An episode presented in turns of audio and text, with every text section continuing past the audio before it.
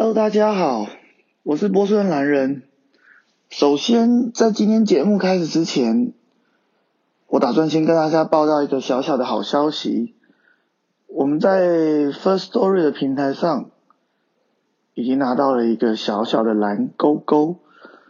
虽然这个蓝勾勾并不代表什么，但总觉得好像自己做了五集的节目，得到了一点小小的认可。坦白说，尽管目前为止做波士顿懒人这么多年，一块钱都没有赚到，只是一个对自己的信仰跟观点的坚持，撑着我走到现在。但这一点点认可，都让我觉得，哎，还可以继续往前走。好，废话不多说。今天来谈谈什么呢？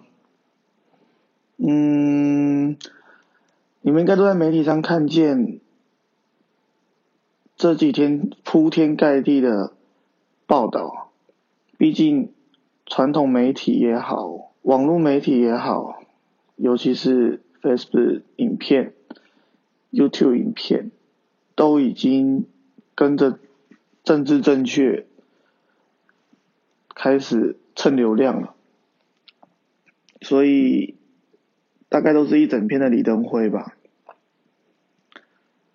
而且立场基本上都还是蛮正面的。那这个人到底是一个怎么样的人呢？坦白说，很主观。对于什么很主观呢？对历史很主观。未来的历史会是怎么样的？会决定他是一个怎么样的人。如果未来台湾真的能够成功独立建国，成为台湾共和国的话，我相信他是一个伟大的人，他会成为教父。哦不不，不是黑金教父，我说的是民主教父，民主先生，他会成为台湾之父，台湾的国父。但如果未来被统一了的话，他大概是中国人千古的罪人，所以为什么从古至今的历史都是由后面的朝代去评断前面一个朝代，或者是由后面的后面那个朝代？通常每个朝代的正史都是由下一个朝代去评写，但是他们通常会写一些不好，所以通常在下一个朝代写的前一千个朝代的历史，通常都会被比较多的史学家采纳。我大概想，大概也就是这样吧。那我坦白说，成为我身为一个孙孙总理的信徒，是觉得当然会觉得，哎，李登辉这个人物，我是怎么说呢？应该说情绪非常复杂吧。他确实落实了三民主义、主权在民的落实，但是他却在。三民主义的第一个民族上面做出了重大的改变。他在台湾风雨飘渺的时刻，他有点像乾隆皇帝吧，就是经济上，从他的时代国力由盛转衰，他是手上握有最多资源的人，在他的朝代。经历了蒋经国时代的经济建设时期，手握庞大现金，这也是为什么当时能够在许多国家金元外交，中共搞不定，因为当时的中共才刚改革开放没几年，但台湾已经握有了蒋经国时代庞大的经济基础跟果实，在一九八零年代，台湾 GDP 是。中国大陆的占了百分之四十多，四十将近五十 percent，也就是说，一个台湾省的 GDP 就是剩下中国大陆三十个省的总和。在那一个风光的时代，完全无法跟现在比拟。现在台湾的 GDP，然后有很多个若以省来排名，好几个省的 GDP 都已经超过台湾，所以。我们现在的状态只能说是越来越差。所以谢长廷讲过一句话，我觉得一直都觉得蛮务实的，就是两岸的问题已经错过了最好的时代。两岸的问题，台湾不会去做选择，台湾不会在烂跟更烂之间去做选择。所以谢长廷很清楚，台湾跟中国大陆的经济实力是随着时间的增加是越差越大的。看看我们现在年轻人在台北的薪水。跟我们在上海的薪水，哦，不好意思，我没有说台北比上海差，因为生活，因为我们是人，生活品质有很多很多的综合因素考量，包括文化层面，包括人与人的互助与信任，包括交通，有很多的因素都会影响到你的生活品质，包括安全指数等等等。但我说就 GDP 的。GDP 来计算的话，说从商业的角度来看，你会发现，台湾现在正面临着非常庞大的问题。所以波顺男人常常常常会觉得很遗憾，也常常会跟我的朋友讲，我说我最不愿意看到的，我最不愿意看到的就是我的国家在我的时代衰亡，甚至消失。这是我很不愿意看到的。那很遗憾的，李登辉其实李登辉本身他的路线是一个非常务实的人，相当相当的务实。他从自愿加入日本皇军，为日本天皇祖国而战，去打击中国跟美国，到最后战败之后加入中国共产党。然后又加入中国国民党，而且非常有政治手腕，得到蒋经国的信任，一手栽培台籍精英宋楚瑜，成为台湾省省长，而且是一个人气极高的省长。然后呢，再一手用新票案毁掉宋楚瑜，让他无法竞选总统。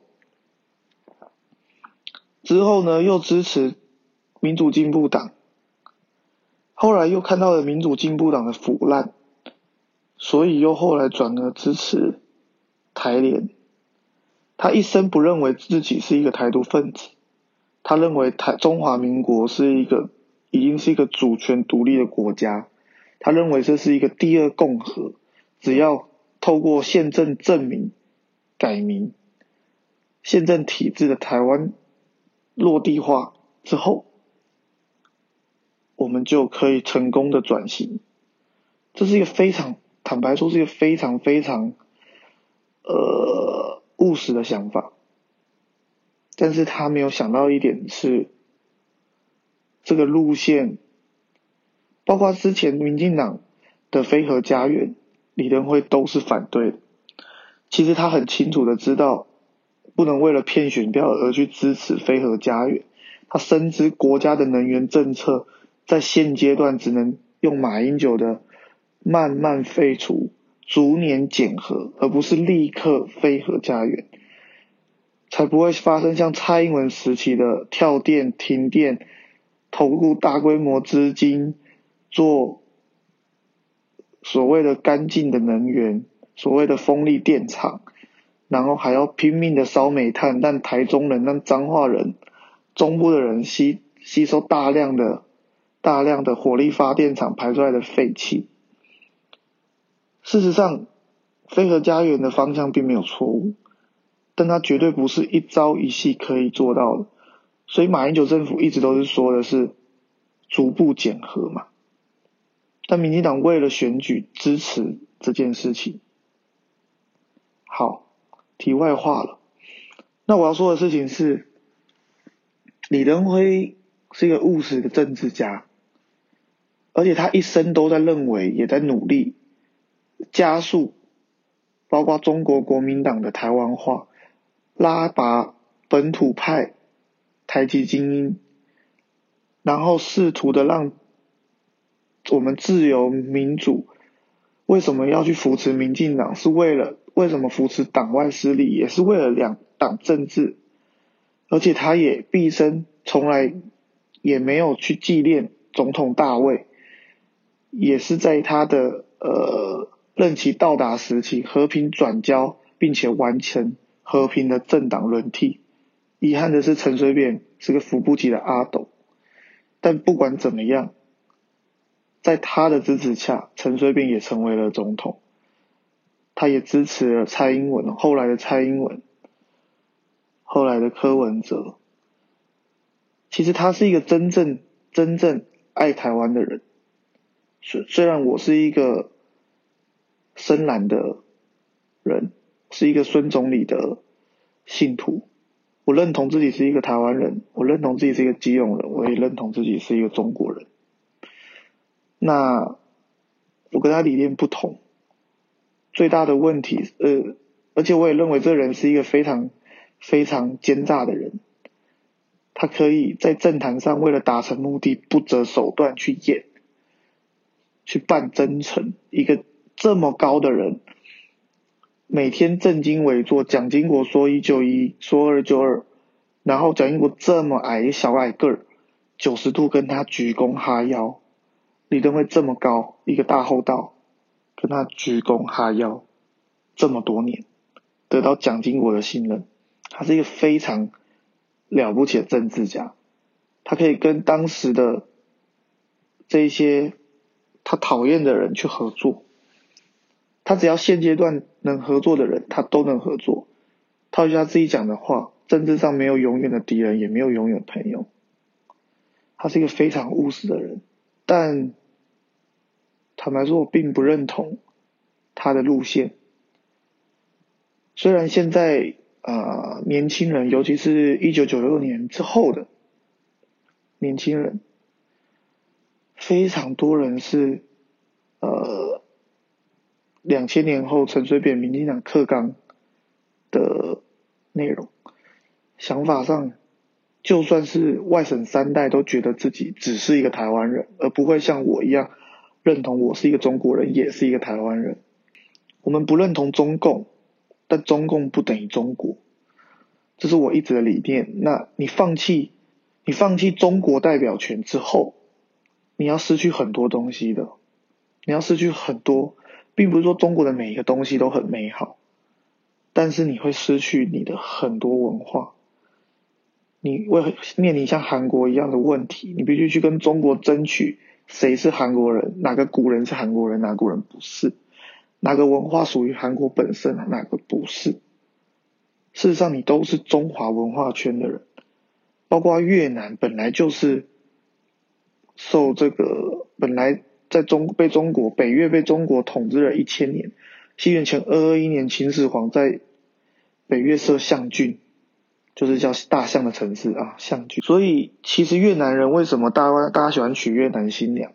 因为她长得他妈就是广东人，真的就是广东人。只是因为在五代十国中国纷乱之时分裂出去，后来又受到法国的殖民影响，但是他们还是民间还是有汉字。韩国也是因为前几年的去中国化以后。才让很多年轻人只会用汉字写自己的名字。其实韩国在过去一直都是中国的特别自治区，外交、国防都是交由皇帝，中国的皇帝来负责。但是中国的皇帝不干涉韩国的国王的内政，这不就是现在的一国两制吗？这不就是古现就是古代版的一国两制吗？中国为了韩国三次跟日本打仗，哦，必须承认日本并不是中国，也不是中华文化区。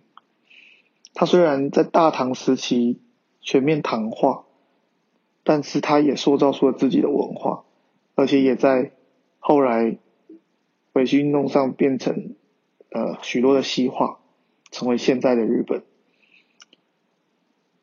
但中国。不是只有中华人民共和国，不是只有中国共产党，而且随着时间的增加，中国共产党只是越来越强。你可以讨厌他，但你不需要去否定你自己的过去啊。最近白宫也开始体认到，称中国为中国的时候，很多问题呀。那在美国的那些中国人，那些移民从清朝就过去的中国人怎么办呢？那些或者你说华人，是不是马来西亚华人、新加坡华人、台湾的，还有在全世界各地的华人？你当你在指责中国的时候，好像他们都是敌人一样。这也是为什么从最近美国国务卿庞贝奥开始大量使用“中共”这个词，或者是甚至就是用中共的中国共产党的英文简称，称就是 CCP 嘛，Chinese Communist Party 嘛。那现在问题是，李登辉把我们推向了战争。虽然他是一个很务实的人，但他后面很多的支持者，以及现在台湾人的走向，现在台湾人的政治正确，我们和平太久了，人类总是这样，和平太久了，就想要打仗。我们有很多的年轻人，根据统计，大概百分之四十的年轻人吧，都愿意为台湾而战。去跟中国发生战争，跟中国共产党、中国人民解放军发生战争，他们愿意挺身而出。我坦白说，嗯，也是蛮感动的，其实蛮感动的。但你有没有想过一个问题？你们知道战争吗？你们了解战争吗？你们看过战争吗？很多人很多绝情都不懂啊，觉得哎，为什么干？他妈，你国民党以前教我们反共，然后你现在舔共舔成这样，是没有错。中国国民党确实是个软蛋，软的不可思议的软。骂别人骂一骂，我他妈福茂不签了。然后别人骂一骂，陈水扁改的绿色课纲我不改回来了。陆客中转做不成，两岸互设办事处做不成，软的没有不可思议啊！人家蔡英文政府他可以做的这么有执行力。多少人反对不认同的事情，他都愿意去做。他愿意说年金改革，因为他知道那些老公务员本来就不是他的票仓。那马英九呢？马英九总是做一些蠢到爆，想要去讨好所有人的事情。你没有办法让所有人喜欢你。就像我在 Facebook 上，今天只是在 Inside 发了一个美国总统川普发了一个新闻说哦。他要下令签行政命令，让 TikTok，也就是抖音，也就是字节跳动，必须卖掉，强制卖掉。哦。然后我只是留了一句：他妈跟中共有什么区别？哇，这政治太不正确，立刻被网军踏伐，下面啪啪啪一直骂，一直骂，一直骂。有而且都骂得很荒谬哦，很搞笑。说哎，你去住过中国你就知道，不好意思，我住过。还有那些你不知道美国怎么样怎么样，不好意思，我在美国待了好多年。还有说哦，你那学历是造假的。还有说我是来帮 Parkes 蹭热度的，我根本就压根不 care 好吧？这些人就啊有病，我跟你讲。所以现在你政治一不正确，你在 YouTube 上，你看现在 YouTuber 个个都是舔软蛋的，都要舔着政府的政治正确。然后呢，Facebook 上更不用讲了。这些媒体，这些自媒体，一点媒体人的自觉都没有，全部跟着执政党一鼻子呼气。那传统媒体更不用讲了，全部被财团把持的废物。尤其是三立，对不对？高层直接就是民进党内部的高层，还有这种事情，那不就是党媒吗？当年说好的民主价值，党政军退出校园，民进党完全没有做到。腐败太快了，我觉得每一个政党刚成立的时候理想都很完美。中国国民党刚成立的时候，推翻满清，保护中华民国宪法。你看看那些革命人士，现在现在国民党人呢，废的跟废物一样。民进党人刚开始的时候，为了自由民主而战，为了台湾价值而战。那些人，你看现在的民进党，你看陈菊这么不要脸。还有资源回收陈其迈，对不对？然后今天还爆发时代力量徐永明涉贪，我靠，这腐败太快了吧！这么有理想的一个政党，虽然路线跟我想法完全不一样，但他是非至少我认同他的理想，对不对？结果你看，做他妈多久而已呀？台湾民众党才成立多久而已，就发生内斗。之前那个市政府发言人不是下台吗？就是被内斗下来的嘛。所以，腐权力真的是使政党、使这些政客腐败的太快。扯远了，我要说的是未来让我非常担忧。真的非常担忧，短期之内，川普政府急需一场战争。哦，不好意思，我在美国的住了这么多年，是住在波士顿。波士顿也是深蓝的，但不是中国国民党的蓝，是是民主党的蓝，Democratic，也就是川普的竞争对手。那美国一直有很多的，包括媒体，他们有他们媒体人自己的道德高标准。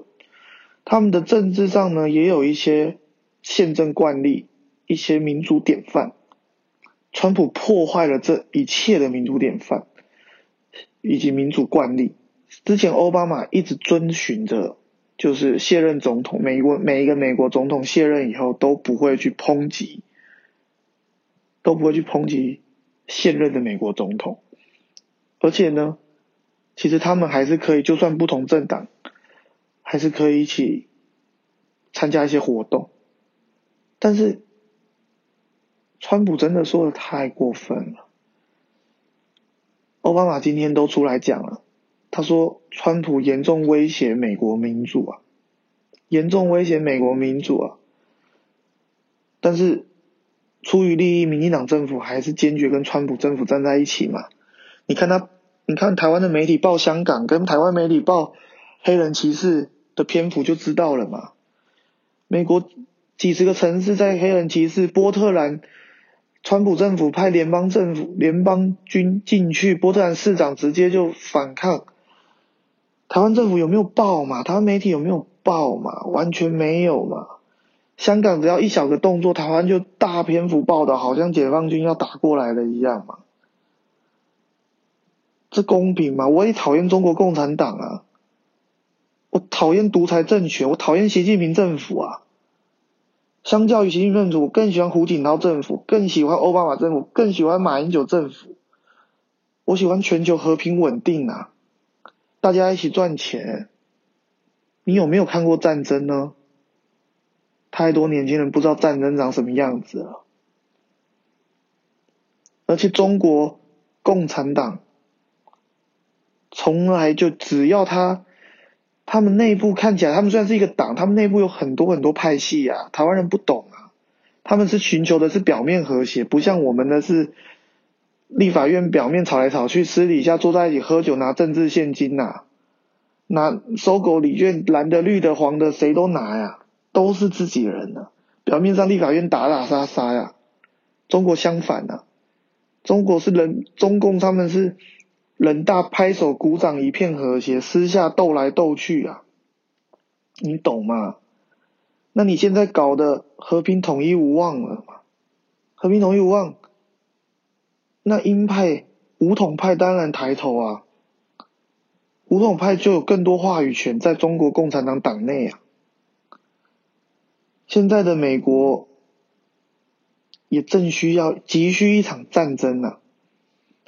中国他们。中共他们也知道啊，磨刀霍霍啊，非常有可能在有在有限的时光里，我们会看见在台海、在钓鱼台、在南海发生一场中美战争啊！而且那一刻，美国会要求谁进去啊？国军会进去啊！现在已经拉了日本、拉了印度、拉了澳洲啊！中国有谁啊？中共只有废物菲律宾嘛，这起码就是第一岛链有一个小破口嘛。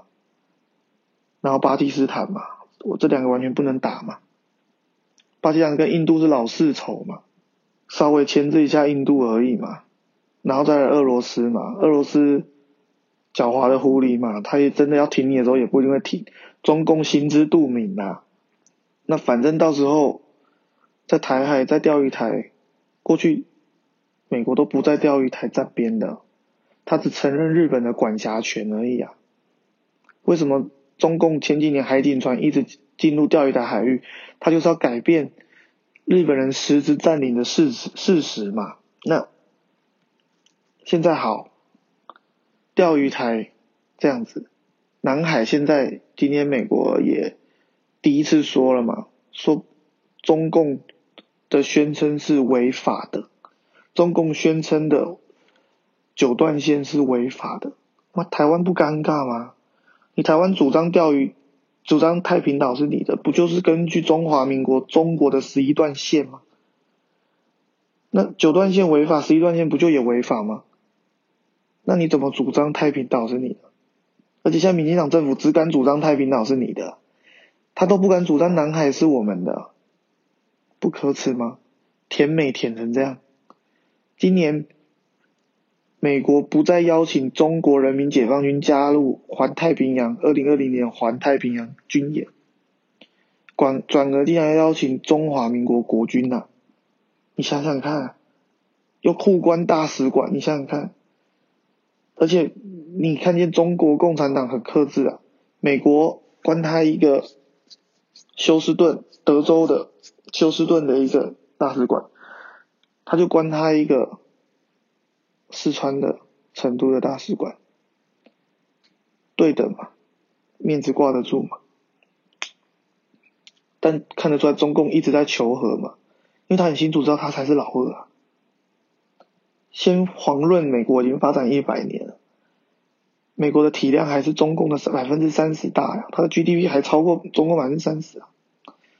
美国心知肚明，今天不把中共压下去，未来世界就不是美国人的，因为美国人太懒了。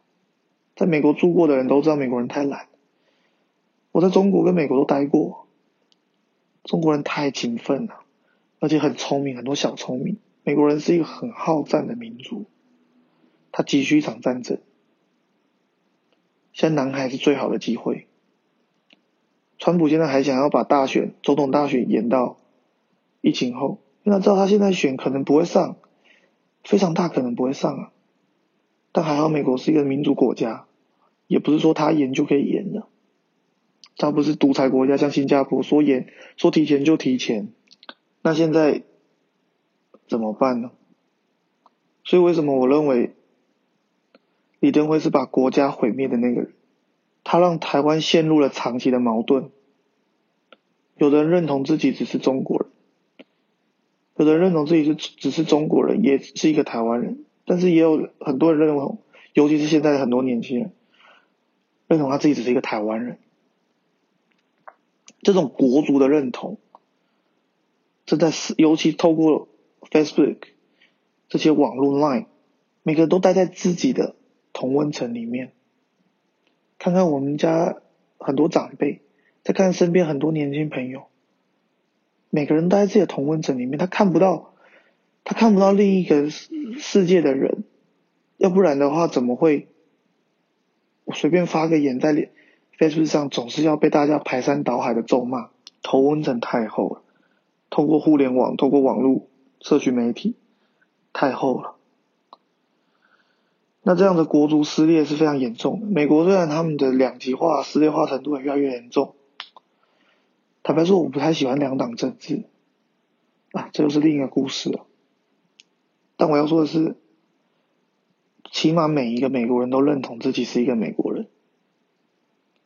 当他们波士顿爱国者队跟西雅图海鹰队在战斗的时候，我在那个酒吧，每一个波士顿喊的不是爱国者，他们喊的是 USA，USA，跟 Fuck the sea h o 对。就是干爆海鹰队，我们是美国人。当时我觉得，当时我觉得莫名其妙，难道敌对不是美国人吗？是吧？但这就是很重要的事情。他们每一个州、每个城市虽然竞争，他们都认同每个政党，民主党、共和党怎么恶斗，他们都认同自己是一个美国人。但问题是，不分地域。但台湾不是啊，台湾有的人认同自己只是台湾人，有的认同自己。是个中国人，也是台湾人。我们在内耗，空转，我们的经济还能熬得起多久？现在又一直对共产党强硬，对美国全面的甜美。你看看网络上所有年轻人的留言，美国放的屁都是香啊！那怎样？要战争吗？人类和平太久了，总是会忘记战争的样子。他们就说：“哦，就战吧，我不是拒战。”就像马英九说的：“我们不是拒战，我们看过战争的样子。我爷爷打过共产党，我爷爷是国民革命军，打过日本人，打过共产党，保卫过这个国家，用鲜血。我父亲也参加过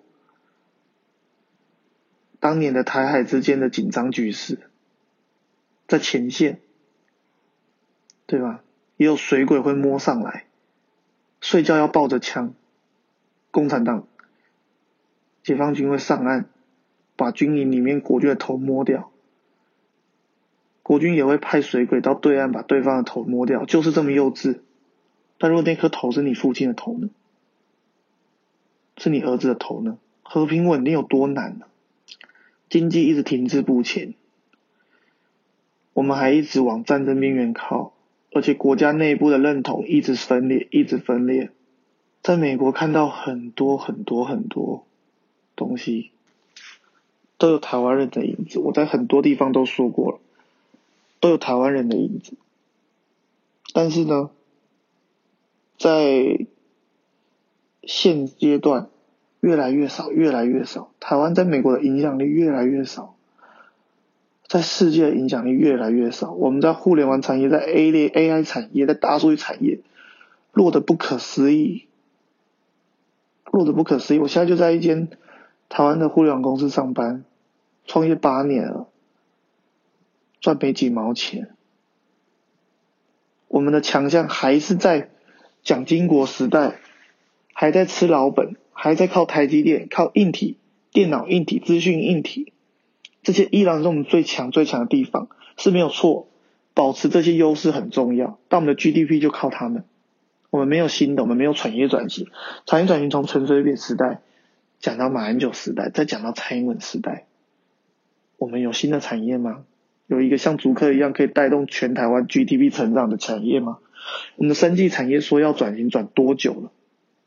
有转起来吗？我们的文创、我们的观光、我们的金融。每个都说要搞，没有搞起来，只有谁搞起来？台北市的房价加深了阶级固化，年轻人的绝望感，我们买不起房子，薪水低到爆，我们还有没有未来？我们在这个世界上还有没有未来？未来如果没有了台湾人，少子化之后没有台湾人，请问要怎么办？蔡政府，这才是真正的国家安全。不要把我们推向战争，我们不惧战，我们不怕共产党，但是你没有必要去挑拨这场战争。我们不想做美国人的炮灰。我们，我是我一个很好的兄弟，大学时候读书时期都民进党的，长大了以后去泰国、去斯里兰卡、去华为上班以后，有了交流。了解大陆并不像国民党跟民进党过去黑的这样子，以后，现在他就不会这样说。当你真的去看见世界秩序以后，你才发现美国并不是一个什么都好的国家，是没有错。我很喜欢美国的很多文化，很喜欢美国的生活方式，但是美国并不是什么都好。你不能就像李瑶说的，你过去你当他的看门狗，你还要花钱买自己的骨头，现在你还想要。当他的殖民地，还是要当他的炮灰啊？疯啦！对中国共产党而言，只要你认同自己是一个中国人，什么事情都可以谈。在过去两岸有互信的时候，甚至是对岸直接释放出连国号都可以不要叫中华人民共和国，我们两个来讨论看看两岸以后怎么办，换个国旗国号都可以。只要你认同你自己是中国人，我们本来就是中国人。我们在端午节吃粽子，我们写书法，我们用的是繁体字。我们的国家叫中华民国，中华民国，中华难道不是中国吗？我们不叫 Republic of China 吗？我们不是中国人吗？我们的思维方式多么的儒家，儒家到有时候我都觉得受不了。很多台湾人做事情的很多方式都很儒家，你的饮食习惯，你的客家人吃的菜，跟在深圳遇到客家人吃的菜，对不对？你妈就是中国人，你他妈你搞台独，务实一点。不要整天想要发动战争，你反，你支持民主，你支持三民主义，支持宪政国家很重要，人权很重要，民主很重要，不然我没有办法在这边政治这么不正确，在这边讲屁话，我完全认同。但是拜托，如果发生战争，如果发生全面战争，就什么都没有了，我们珍惜的所有的一切就什么都没有了。就算美国、日本出兵放你手下又怎么样？你以后没有小孩了，经济在世界上没有影响力了，你变成像菲律宾，菲律宾是不是民主国家？是吗？马来西亚是民主国家？是吗？马来西亚 GDP 也就一个深圳，这就是美国看见的世界。你在这世界上有多大的影响力吗？我们从美国第二大留学生国已经掉到第六、第七了。我们我们的经济体量现在已经从二十又掉，一直往下掉了。你觉得未来你还多重要？所以我政治这种不正确也只在 Podcast 讲一讲了啦。那今今天讲太久了啦，大家就讲到这边啦。这边是一个政治文，呃。如果你喜欢我的频道的话，你可以订阅我的频道，免费订阅我的频道。我也会同时播放在 YouTube。陌生男人粉专记得要去追踪，我的 Instagram 记得要去追踪。Instagram 都会放一些我自己想到的一些情绪感觉，我会把它转换成金句。之前被 Instagram 官方无预警下架了，所以我再重新又上一遍。Facebook 的部分你也要去追踪，因为呢，除了 Pocket 之外，我还是一个 Blogger，我本身就是一个专栏作家嘛，所以我还是会找时间，虽然现在忙到不可开交，我还是会找时间去写。那 Pocket 部分呢，呃，在 Apple Podcast、Google Podcast 跟 Spotify 等等地方都欢迎你免费订阅我，然后也方也欢迎你在 First Story 请我喝一杯咖啡，或者是在呃，我的 blog boston blue man 点 com boston blue man 点 com 的粉砖上面有我的接口配的 QR code，你也可以去扫 QR code，请我赞助我，因为我现在真的过得非常的不好。今天先到这边，那我们下周再见。